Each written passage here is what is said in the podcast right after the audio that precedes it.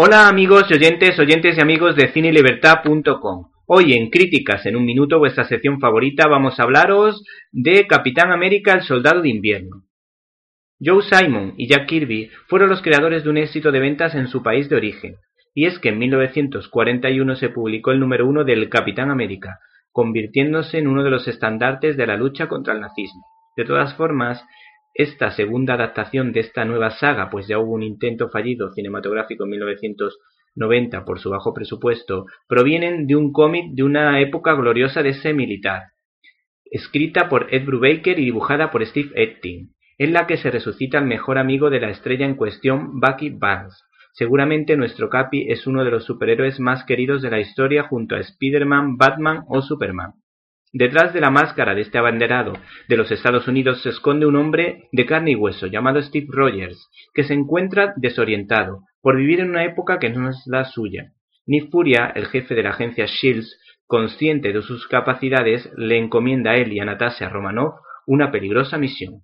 Si el encargado de dirigir Capitán América el primer Vengador fue Joe Johnston, los cineastas Anthony y Joe Russo, que provienen del mundo de la televisión, mueven los hilos de este relato, Capitán América, el Soldado de Invierno. Estamos ante una historia de superhéroes, donde destaca la gran trama de intriga con varios giros argumentales, que ha sido perfectamente dosificada para que nunca deje de interesar. El humor aparece de vez en cuando para desengrasar las secuencias de mayor tensión. Quizá el único punto negativo es que, aunque están muy bien filmadas algunas escenas de acción, se alargan innecesariamente, pudiendo llegar a agotar. El sex symbol de las adolescentes, Chris Evans, Sigue dando vida a este personaje, vinculado a la compañía Marvel, pues firmó un contrato para cinco entregas. El actor presume de tener una familia en la que todos se quieren y en la que no se esconden secretos, mientras que la protagonista femenina Scarlett Johansson interpreta a la viuda negra, una actriz que combina papeles más comerciales con otros que le permiten su lucimiento profesional.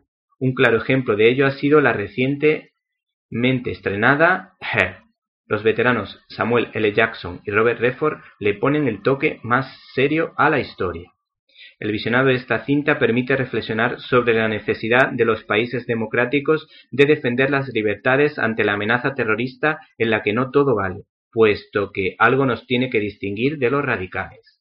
La moral y la ética del Capitán América hay que decir que se sustentan en su gran sentido del deber, sus sólidos principios, su capacidad de sacrificio y los altos ideales cercanos a los del New Deal, que no tienen que dejar de estar vigentes por mucho que se empeñe la viuda negra, que representa al modo de pensar y sentir de la sociedad posmoderna, donde el relativismo moral. ¿Te está gustando este episodio?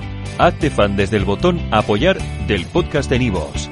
Elige tu aportación y podrás escuchar este y el resto de sus episodios extra. Además, ayudarás a su productor a seguir creando contenido con la misma pasión y dedicación.